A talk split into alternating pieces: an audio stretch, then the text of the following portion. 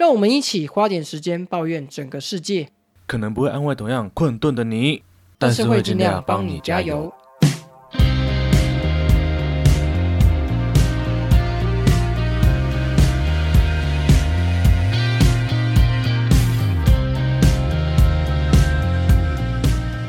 大家好，我是吃春样。大家好，我是花莲王。今天是二零二三年的四月六号，台湾时间晚上十点半。请问日本时间是？晚上十一点半，这种跨国录音，我们今年就体会了两次，真是奇妙的感觉。不过都是我在台湾，啊，有某人就在别国爽，真的是操你妈的！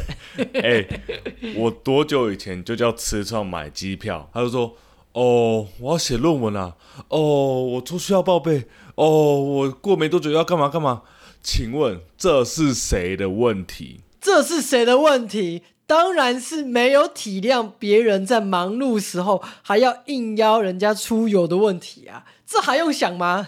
好吧，如果听众也觉得是我的问题的话，那么我不抽伴手礼给听众了。你现在根本就是要因公徇私。我在情内。没有没有没有没有，应该是因私寻公才对啊！你跟我私底下的交情有再怎么样不好，你都不可以对我们的粉丝有这么不敬的想法。请你一定要买好买满，那我私底下也要抽一份。没有，如果我要买给听众的伴手礼的话，那么你的写真集我就不买了。哎，不是吧？你你花那些钱，我都要抽三趴。没有，没有，没有，没有要给你的意思。好了，那么我们这么努力的还跨国录音，请大家一定要继续支持，不要帮我加油啦。那么这次呢，由我们的粉丝来函投稿，要求澄清哦。哎，请问是我们节目上有哪一部分内容引起我们粉丝的不快啊？啊，这部分我就直接来函照灯了啦。那么我们上一集不是有讲那个捐精的那个新闻吗？没错，然后吃创呢，他就讲了魔兽来台湾，说我们台女的基因要进化。我们的听众听了非常不爽，他说他拳头硬爆，请你好好解释。哎，我这个真的要认真的解释，我并没有丑女的意思。其实我那一整段的意思正在反串，我反串什么？我反串魔兽霍华德，他这样风流，他这样渣男的行径让人唾弃，所以我才会以一个台女的身份跟立场来说什么哦，他可以来帮我们台湾人哦，把血脉来提升，血脉要进化。不，我本人。并不是这样想的，我只是想要嘲讽这个现象，嘲讽魔兽始乱终弃是个海王，他这样的行为真的是让人不齿。即使他在篮球的方面有多厉害，我都没办法苟同这样的行为。我现在马上要 cancel 他。你确定你的意思真的不是说我们台湾的女生是觊觎魔兽的身材等等之类的东西才跟他攀爬在一起的吗？确定你的意思不是这样子吗？确定不是为了想要生下混血小宝宝所以才跟魔兽在一起？你确定你想法不是这样子吗？哎、不是我们台湾人就是有那么多优质的男生可以选择的，谁管什么烂魔兽啊？他打那个什么烂篮球？我相信台湾女生一定都有火眼金睛，即使一不查喜欢上魔兽，但也都是为了他的才华，都是为了他那俊俏的外表，绝对不是贪图他的基因问题。我要这边再一次的澄清，尤其是像这位铁粉，我要郑重的道歉，我并没有想要引起各位女粉的不快，我只是想要反串，但显然我这个反串失败了。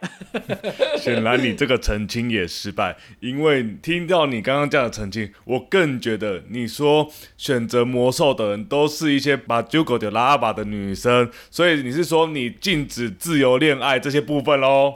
哦，哎、并没有，大家想跟魔兽恋爱，当然是想去就去，我也不会阻止他。就像是投出去的篮球，也回不去嘛，对不对？所以我觉得大家要自由恋爱都 OK，只是千万要记得，那就是做一些性行为的时候，带上一些安全的措施。虽然可能以魔兽赛事这个安全措施可能要买的大一号，大家还是要小心谨慎。比如说要代购相模零零二 L 吗？如果有女听众真的有跟魔兽做爱的需求啊，干，我跟你讲，吃穿我本人直接赞助他一个月份的套套钱。大家都听到了哈，如果我们的女朋友这样子需求，请赶快联系我们的吃春样，他马上赞助你，真是大手笔啊！接下来我们本周居然一次来了三个斗内耶，那么我就从第一个斗内说起。第一个斗内呢是我们的 Jeff，哇，他又再一次抖内啦。他的留言是：能被贵节目提到，实在太荣幸了。想知道他被提到什么，请注意听“有机咖啡厅”这五个字。然后呢，他说他 Podcast 也只听几台喜欢的，正烦恼进度都追完的时候，发现了我们。他觉得我们很好笑，而且节奏掌握的很不错，一回神就直接听完了五十集。哇靠！我们到现在也不过才一百零几集而已，他可以在这么短的时间内听完五十集。我想他大概是从早到晚跟上班时间一样吧，一天开八个小时。然后他还说，原本在追的 podcast 还忘了听，希望我们能一直做下去。他听的台都是百万流量的，我们一定有这样的潜力，加油！我的眼泪都要流出来了，而且还为此抖念了一百五十块。我觉得我的荷包被充满之外，我的心房也被这温暖给填满了。我要特地为他改了我们节目的名称，就是请继续帮我加油。不是吧？不要帮我加油，但是帮我懂呢。不，我全都要。我们的词缀要改一下。哎，不过我觉得巨斧他给我们的期望真的很高。他说他听了他的百万流量，所以他的意思是我们也有百万流量的潜力吗？我自己是没有那么大的信心呐。不过我们应该可以答应他的一件事，那就是把这个节目长长久久的做下去。巨斧听到了哈，我们的吃床上说他要做十年。我没有这样讲哦。好，那我们感谢 Jeff 的支持啦。那么接下来这位斗内听众呢，他说他的名字叫做真铁粉小珍珠，哇，现在要升级了是不是？从铁粉小珍珠升级为真铁粉小珍珠。其实小珍珠不用这样讲，他在我的心中本来就是 Top One 的铁粉了。苏苏 K，苏苏 K，请不要呼唤他，他听不到。好，那他这次呢，直接抖内了两笔。我发现小额多笔的抖内非常的划算，因为我们所有的留言都会念出来。那第一份抖内的抖内的六十九元，哇，这六十九元是非常令人浮想联翩的数字啊！而这篇抖内呢，它的留言是这份送给吃春样，祝你六六九九，哇，我的眼泪都要流下来了。等一下，祝你六六九九是什么新一代的用词吗？我也不知道哎，可是小珍珠我们创造的，不过我个人是蛮喜欢的啦。可以改名成不要帮我六九吧？喂，应该改成要帮我六九吧？嗯，他哦，这个节目要收掉了。我们直接转型成成人像 ASN 啊。哎，还是我们明年的周边就做六六九九的贴纸，不好吧？会被人家觉得我们这样子在搞什么鬼？两个男生在那边六六九九，听起来就很假。哇，这个画面真的是难上加难啊！好，那么接下来呢，他的下一份抖内也是六十九块，因为这个留言跟上一个留言非常相似。他说这份送给花莲王，祝你六六九九。我这边要再给小珍珠一个掌声鼓励。哎，你知道当人家父母，如果你有多个孩子，最怕就是有偏爱的状况。哇靠，小珍珠绝对就是那种非常公正、处事很明确的铁粉王哎，你知道吗？他连斗内都可以拆成两份，用这么让人家觉得很开心的数字，带给我们一整年的欢愉。哇，小珍珠不愧是我们的真铁粉，我甚至要再帮他加个真铁粉大将军。没有，我要帮他加的是。真铁粉小珍珠妈，你认叫妈什么？她还是姐姐好不好？你叫人家妈，我跟你讲，我就要扒过去了，你知道吗？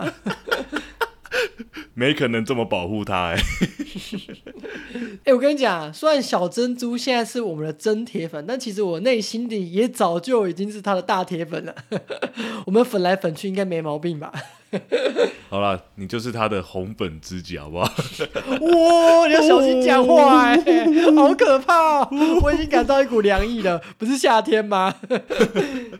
好烂哦。好了，那如果大家想要支持我们的话呢，可以像前面这几位铁粉一样，用抖内的方式来支持我们哦。那么本周开场到这边了，那么接下来我们的每周抱怨，花莲王，你本周虽然已经过得那么丧死了，你还是要抱怨一下吧？请问你在日本有见到什么值得你抱怨的事情吗？这次去日本呢，我是从名古屋进去，然后我要去大阪。那么为什么我会是从名古屋进去呢？因为大阪机票实在是太贵了，不得已的情况下，我只好先从名古屋进去了。那么从名古屋到大阪呢，除了大家知道新干线之外呢，还有那种有点像台铁那种一般的火车。那这个火车呢，它有分什么公营、私营的。那我这次呢，就坐了近铁铁道的 Hinotori，就是他们最新。从名古屋到大阪的特级车厢，如果要跟台北比起来的话，那大概就是我们最新的那个三千的新自强号。那这一次呢，我买的是最高等的车厢，哇，那个票价其实也不便宜。从名古屋到大阪，大概就是台北到台中的距离吧，就要花我一个人一千多块。哎，你这一千多块是日币还是台币啊？当然是台币啊，一千多块日币，我跟你讲，我现在随便买个五张都没问题，好不好？哇，真的是大户哎，操！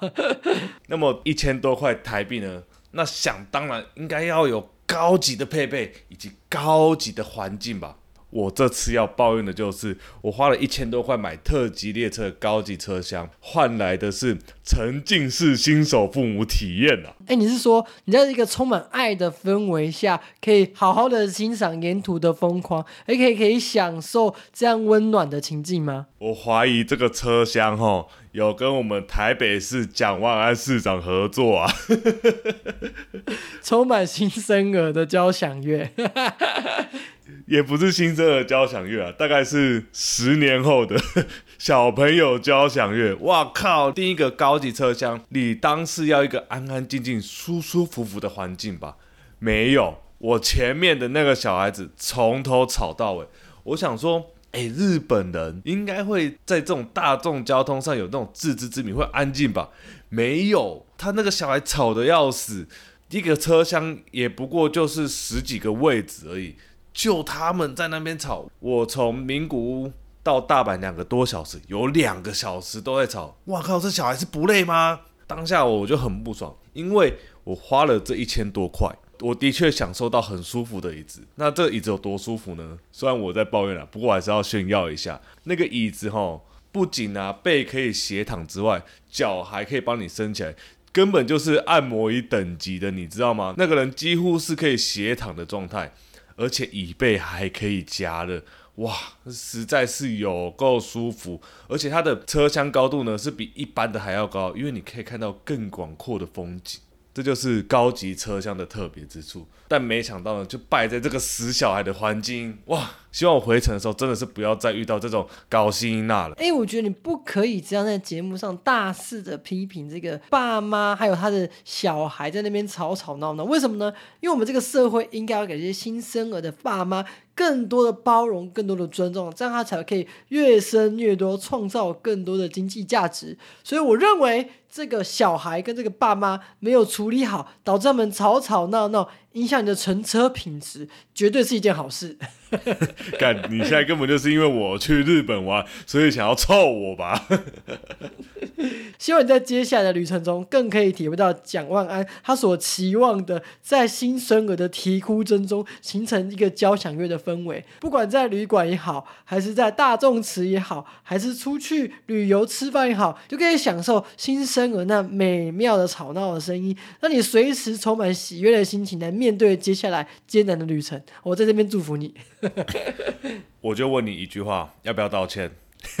要不要道歉？为了你的写真集着想，你要不要道歉？请你不要继续拿水普音的写真集来威胁我。不道歉的话，我不仅要拿那个写真集威胁你，我还要在你面前烧掉那本写真集。我跟你讲，你要知道我这个人哦，嘴巴很硬啊。但是我的膝盖很软，很容易跪下来。干你他妈捅神哦！好了，那么我本周的抱怨就到这边，希望下礼拜呢不要再有有关于日本的抱怨啦。那么接下来就来到吃穿你的抱怨，请问你本周的抱怨是什么呢？本周呢，我要抱怨我在清明年假时所遇到一些狗屁倒灶的事情。因为这是清明年假，我算是蛮赶着回家的。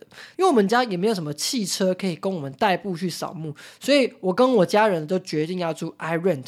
但这个 i rent 呢，因为时间上面非常紧凑，我们就只有礼拜一的下午两点到三点这个区间，就要去一段大概车程约二十分钟的地方扫墓。所以你要想。那个车程的时间是非常赶、非常紧凑的，所以我跟我妹先去租借 i rent，在回程的时候发现我们时间来不及，没有办法，我们只好先把我的爸妈载到车站。一起去还车之后，再有一部分的人骑车回家，一部分的人搭计程车回家。那原本是我跟我妹在回程的时候要搭计程车回家的，不过我爸突然说：“哎，想跟他换一下位置。”所以我跟我妈还有我小妹就搭上了计程车，我们准备从计程车回到我们在市区的家里面。但殊不知。不知道为什么廉价的计程车脾气都非常糟。那我先讲一下，我妈是一个非常爱钱的人，她对于搭乘计程车这件事，她其实心情是有不满的。她觉得说为什么要花这个钱？她觉得有一点偷贼，所以呢，她搭上计程车的那一刻，心情不算是很好。那这个计程车司机呢？我觉得他也算是普普通通的计程车司机啦。那只是他在一个关键的路况的选择上面，他没有照着我妈心里所想的捷径来去行走。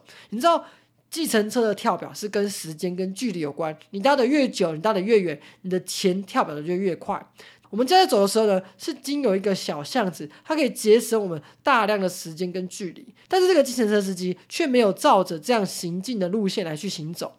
那我妈突然就发难了，她突然用蛮那种不客气的态度来去问他说，他就说，诶，为什么别的司机都会走这条路线，你却不走，你却要带我们走这条比较久的路呢？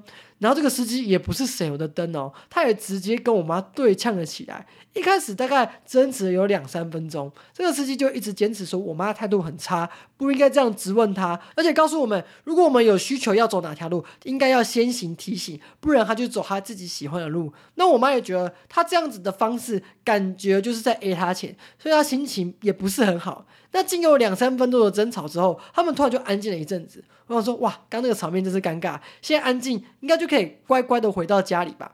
结果我妈过没多久，他妈的又来跟他吵起来。这时候司机就更生气了，你知道吗？司机原本已经熊熊燃烧的怒火，经由沉淀之后，看整个爆炸出来，场面真的是更加尴尬。我为了化解这样缓和的气氛，我就赶快出声说啊。没有啦，司机不好意思，虽然我妈口气不好，她那没有那个意思啊，她只是想表达她的意见，就是啊，别的司机都走那一条路啊，怎么这次会走这条？他只是想要询问一下。结果这个司机听到我讲这句话，我好声好气的讲哦，他直接理智线断掉，停在路边叫我们下车，说他拒载，然后跟我们说啊，钱不用找了，你们赶快下车，他不想载了。然后我自己当下觉得非常愤怒。一方面是生气我妈那击败的个性，另一方面是没办法接受这个司机这个火爆的脾气跟这个非常烂的服务态度，你知道吗？我真的是气爆，所以我当下就跟我妈说：“哎，虽然说这个司机他说不用付钱，我们还是拿钱给他好了。”我妈原本要拿口袋几个男生几十块，我刚说不行，至少付个一百块吧。没想到这个司机非常下贱，你知道他说什么吗？他说：“现在跳表跳一百一，你应该要给我一百一。”我想说奇怪，不是你刚刚说不要付的吗？你现在要给我拿这个钱，你到底是有没有羞耻心呐？我说好，没关系。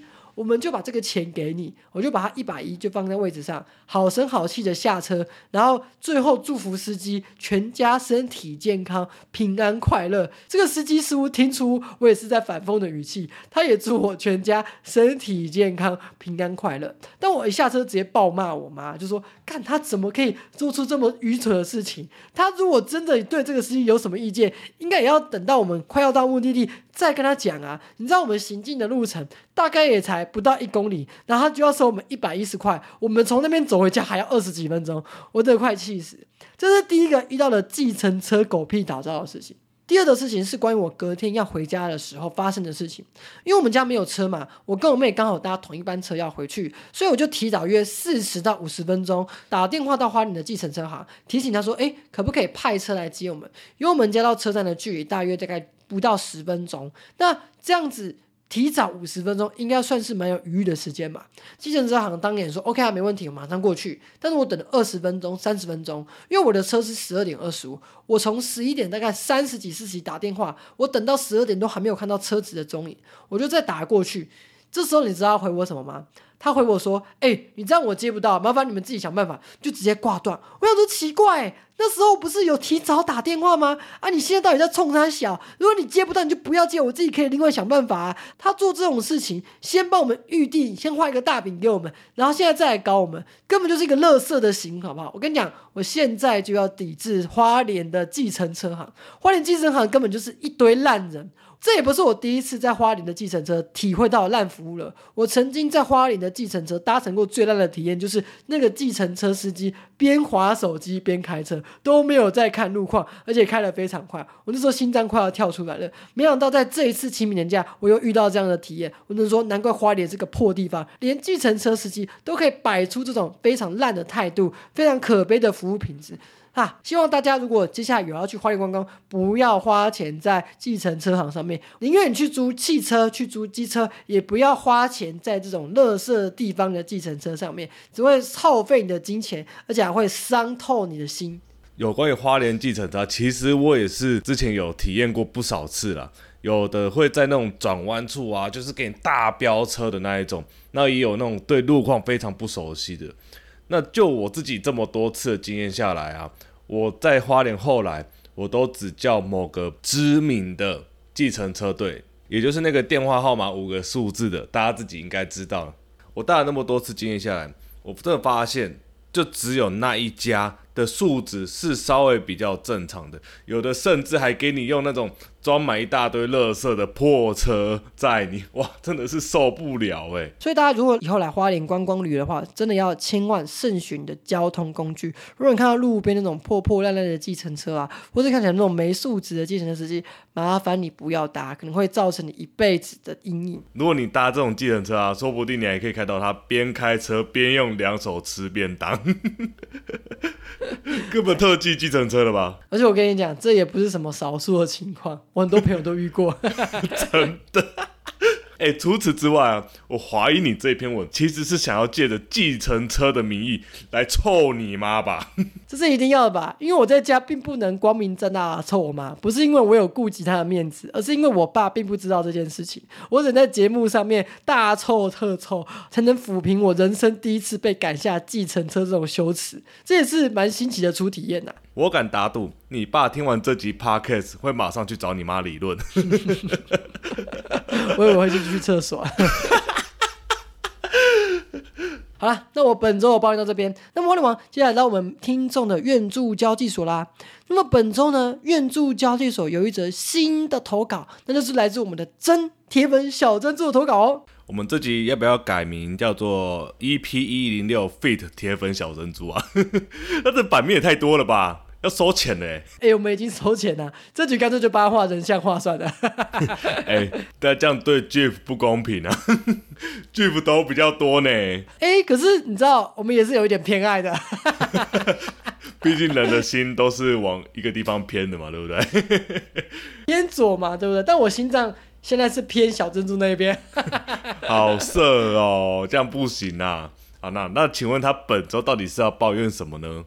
哎，他本周的怨气指数也是六十九，哇，非常好的数字啊！他的报道内容是说呢，两位轮流在我的讯息区这边吵架，还要跟我收摇滚区的费用，也太过分了吧？他这边有备注哦，他说花莲王惹完他，还有额外再提醒他可以去投稿，根本在夜配愿助交际所嘛。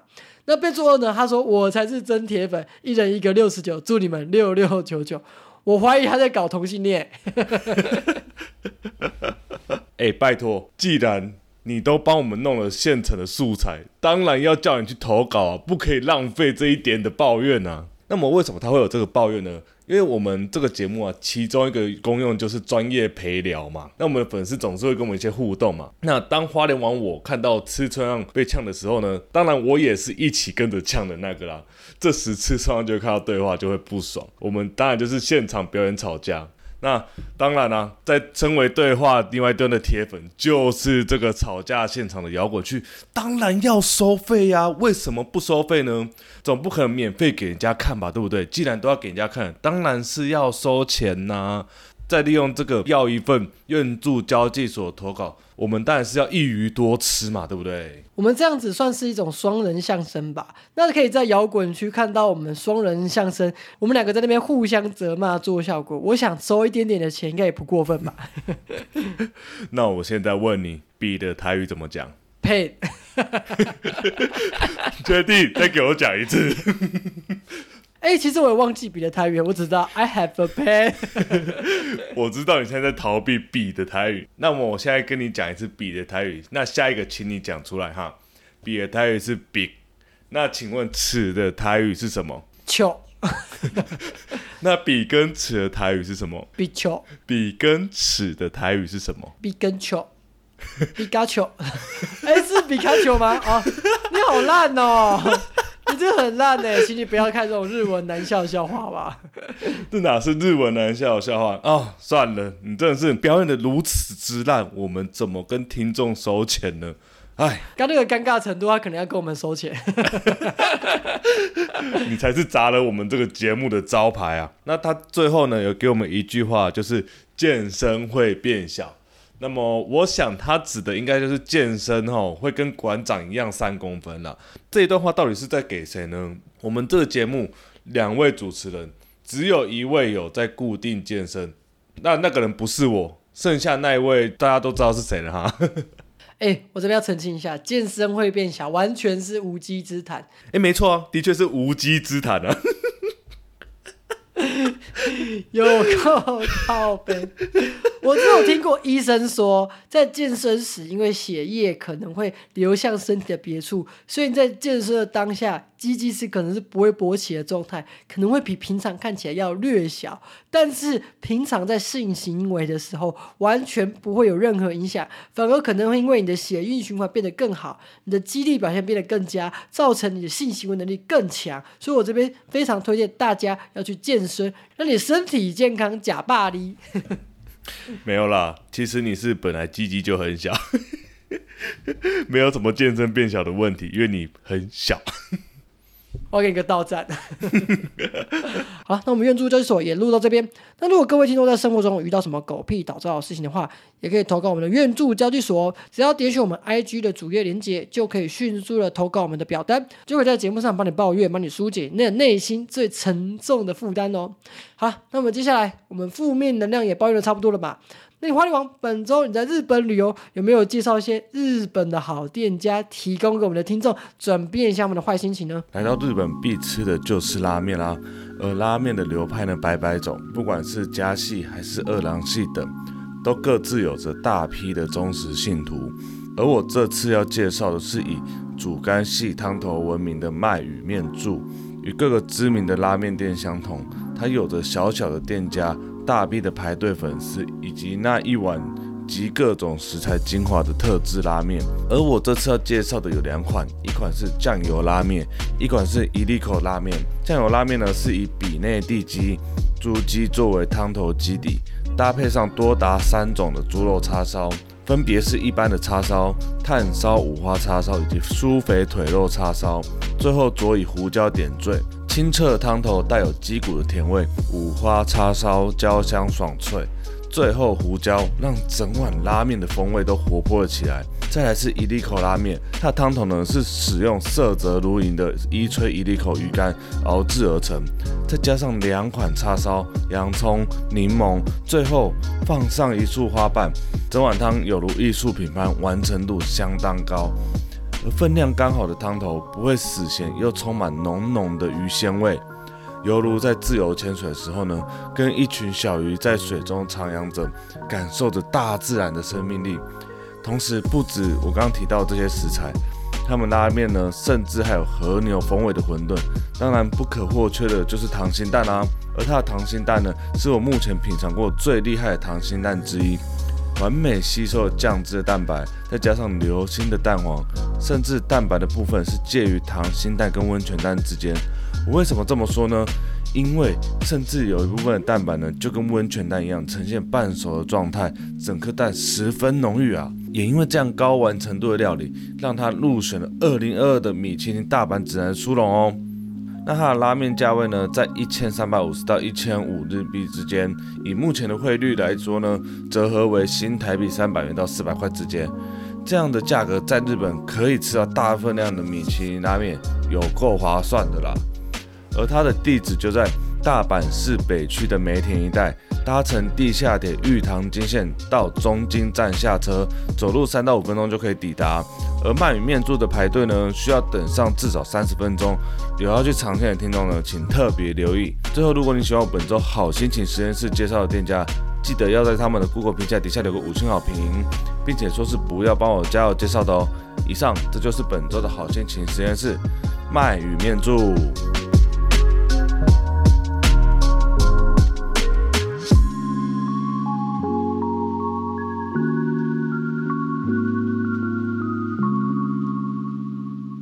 好了，那么感谢花莲王介绍本周的好心情实验室鳗鱼面柱。那如果大家有机会的话，一定要到日本去品尝看花莲王所推荐的好店家哦。如果推荐的话，也一定要告诉店家是不要帮我加油推荐的。当然啦，要讲日文。那我们节目的日文要怎么讲？No gambade 我也是不会啦，反正就说 Don't cheer me up。好了，那么以上就是我们本周的好心情实验室。那么接下来又来到我们本周的十一题时间啦。第一则十一题就跟我们的艺人小 S 有很大的关系哦。怎么又是小 S？这次是不是他又跟别人家吵架了？我觉得近几年来啊，小 S 可能因为可能结婚生子啊，他的性格方面没有像以前那么火爆，所以我觉得这几年小 S 的新闻都还算是蛮和蔼可亲，就是不会感到以前他那股戾气的。而这一次的事件呢，也完全不干他的事情。但事情的情就是因为他 PO 的一张照片，他在日前呢就发出了一张跟他的女儿们在一张餐桌上一起用餐的贴文。那这个照片贴文呢，有一些人就看不顺眼的，他们认为说哇，小 S 他的女儿跟他真的是很没有教养。那么是谁来抨击这件事情呢？原来是我们已逝的大名嘴李敖的女儿李玟，她在脸书上面她所抨击，她抨击小 S 的家教不好。那么以下我就来念出他的全文，让各位听众来评评理一下。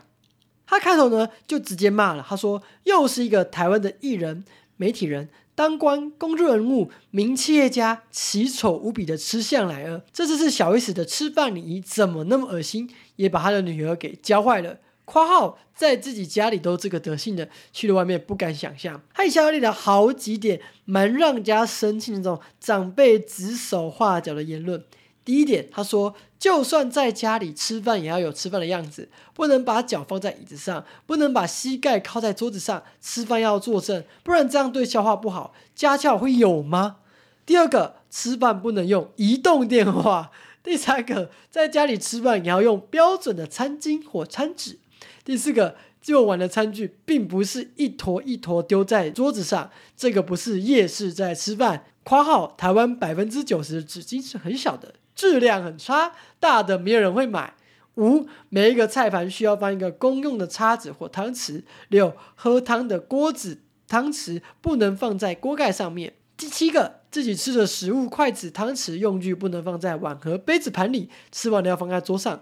第八个，不要用过长的用具在你的杯子里，尤其是筷子。第九个，不雅的手势放在官方的社交媒体上面很不好，也不能让未成年的孩子在你旁边看到你这种行为。第十个，吃饭的时候不要摸头发，不要摸脸，不要弄手指，不要弄手，不要碰你身体的部分，不要抖腿，不要弄牙签，不要脱鞋，连脚跟都不能跑出来。第十一个，假如桌子上有餐垫的话，全部大家都要用，不要有些盘子用，有些盘子不用，这样子高低不平也会伤害到下面的木桌子。第十一个，不要把汤匙、叉子、刀子、筷子等放在藤的餐垫子上面，会有细菌，不好清理，也不好看。可以放在餐巾或者餐纸或是餐具的小架子上面。哇，一口气念完，我嘴巴都酸的。他真的是一个非常令人烦躁的长辈。到底别人在家吃饭是干他屁事哦，又不是在外面吃饭。我觉得在家吃饭当然就是要轻轻松松、舒舒服服就好啦。如果家人并没有在意这件事情的话，我就认为说也不用特别撰写一篇文来做这样的抨击。而且其中的第十点啊，让我非常生气。他说什么？哦，吃饭不能摸哪里，不能摸这里，连脚都要管，不能放哪里，还要放在鞋子里。我认真觉得这跟我以前曾经遇到那种爱管闲事的长辈非常的相似。像我从小到大就常常被一些长辈啊，我爸妈管教一些餐桌礼仪，像是第一个饭不吃干净这件事情，是我从小被骂到大的。哎哎哎哎，这不只是长辈骂你，连我都骂你啊！请问我这个圣食渣男又怎么了吗？你不只是圣食渣男，你甚至是一个混蛋。你每次吃饭都不吃干净，不管是在家里吃，你在家里吃我管不到；你在外面吃，你在我面前吃，你就是他妈的总是会留个一口两口。你的饭碗那样的半圆形，从北到南，从东到西。都有范例，没有一个地方是干净的，我都会受不了。那么难得的食物，你为什么要这样浪费它呢？哎，其实我也不知道，哎，我跟我妹都有这样的一个习惯，就是食物吃到剩最后一两口的时候，会突然有一种反胃的感觉，就没办法再吃下去。所以我只能说这也是非战之罪。但这件事情不只是我爸妈在骂我，不只是你在骂我。连叔叔也在骂我，我就不懂哎！你明明就是一个客家的人，你看你连出国的钱都省，你都不愿意带叔叔给出去玩，而你却在这种小地方奢侈了，根本就是一个假道学。你根本就只是不想要带叔叔给出去玩，你根本就只是不想给他好生活而已嘛！哎，我觉得你在造谣，我并没有不带他出去玩。我们只是没有时间，金钱的部分我们已经到位了。如果你金钱部分到位的话，请马上转来我户头，我来帮你保管。我得不去吃一次。那除了这种不吃干净之外啊，像我自己小时候最常被我爸盯的就是吃饭就吃饭，干嘛跟狗一样，把脸凑到桌上面干嘛？碗是不会拿起来，是不是？手断了，是不是？我以前在家里，其实我爸妈并不会管。可是我有几次跟我爸那边亲戚吃饭的时候，他们都会非常告诫我：如果我要喝汤，一定要以碗就口，不可以把头趴在碗旁边喝。他们觉得这样很不雅。我觉得说干根本没差，因为我以前小时候手也没有很大嘛，常常把碗拿起来要喝汤的时候，那个汤就会洒出去，我觉得很不便。我就在那边靠着汤，用汤匙那边喝，狗喝水。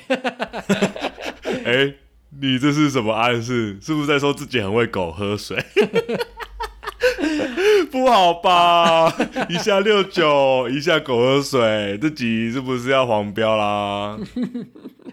哎，再来有一件事，我觉得我蛮不能接受的，那就是手肘不能靠餐桌这件事情，你知道吗？我小时候都被我爸妈说，哎。你的手肘给我放下去，你不可以放在餐桌上。但我现在长大，我想怎么放就怎么放。我只有在一个情况下不会把手肘放在餐桌上，那就是什么？那就是这个桌子太不牢固，我放下去可能就要倒了。我以为是躺在床上有人喂你的那一刻，好想要享受这种高级的服务哦。你哪天变成植物人，就可以享受这个高级的服务。你去死一死，我才不要变植物人。哎，不过我虽然话是这么讲啦，但我跟我女朋友吃饭的时候，我真的就是大气都不敢喘。吃饭的时候都吃的非常干净，手肘都是乖乖的放在大腿上面，然后要喝汤的时候也是以碗就口，非常的尽到礼仪的部分。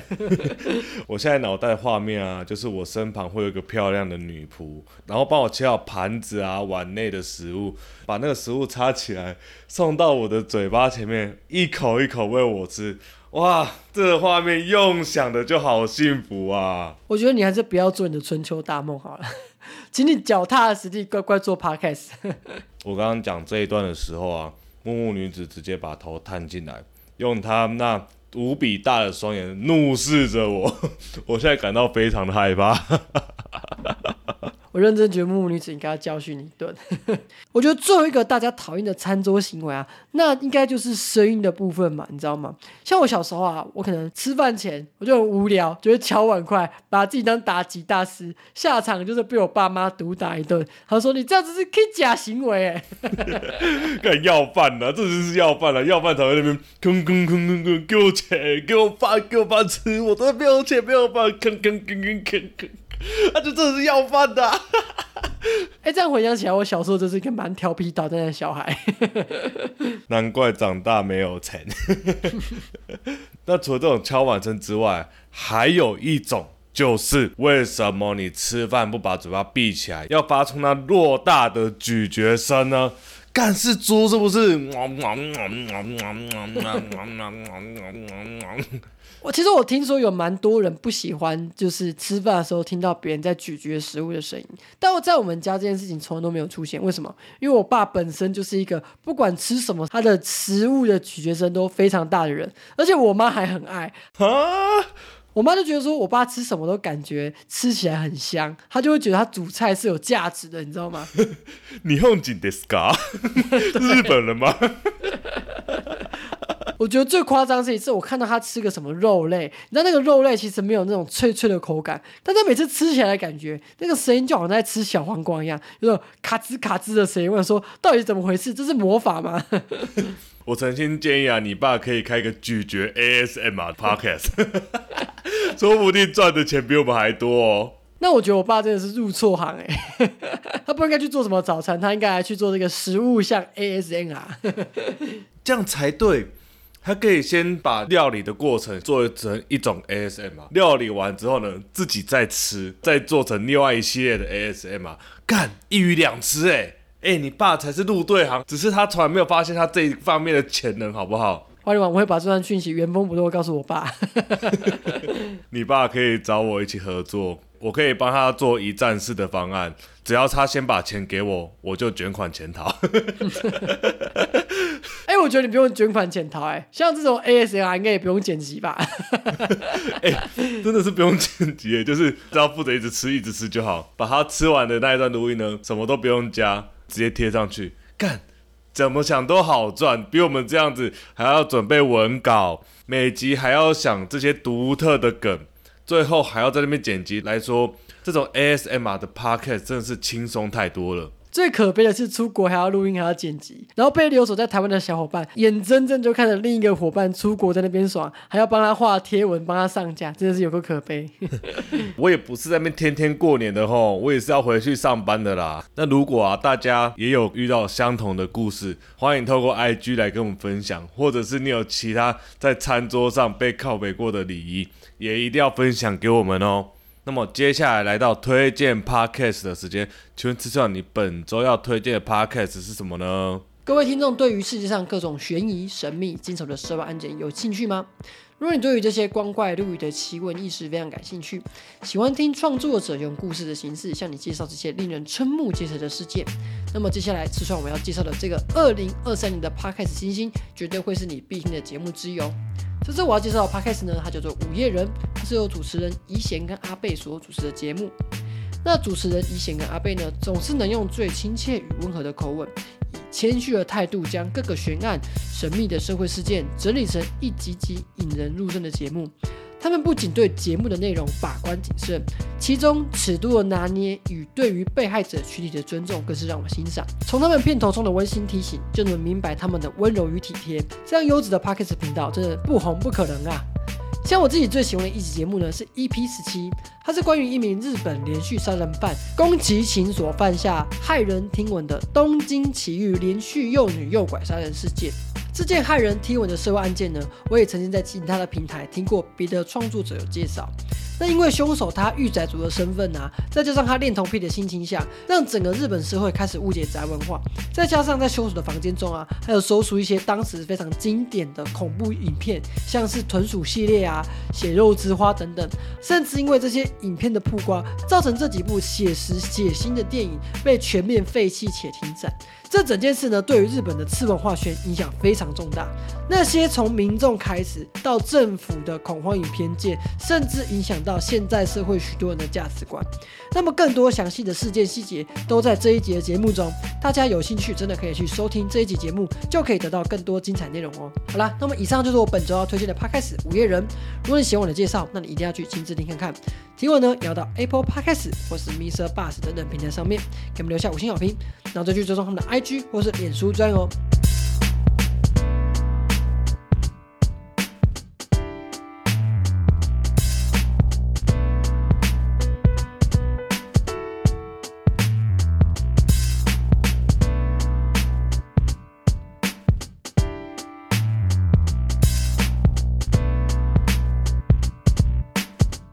那我们本节节目就到这边。虽然因为花莲王去日本的关系，这节节目比起以往还要更精简一些，但是内容还是一样精彩。希望大家可以继续的支持我们节目，不管在 Apple Podcast 还是 Mr. Bus 等等平台上面，都一定要按赞、订阅加分享我们的节目，给你更多的朋友哦。那我们本周的节目就到这边，我们下礼拜见，拜拜。拜拜。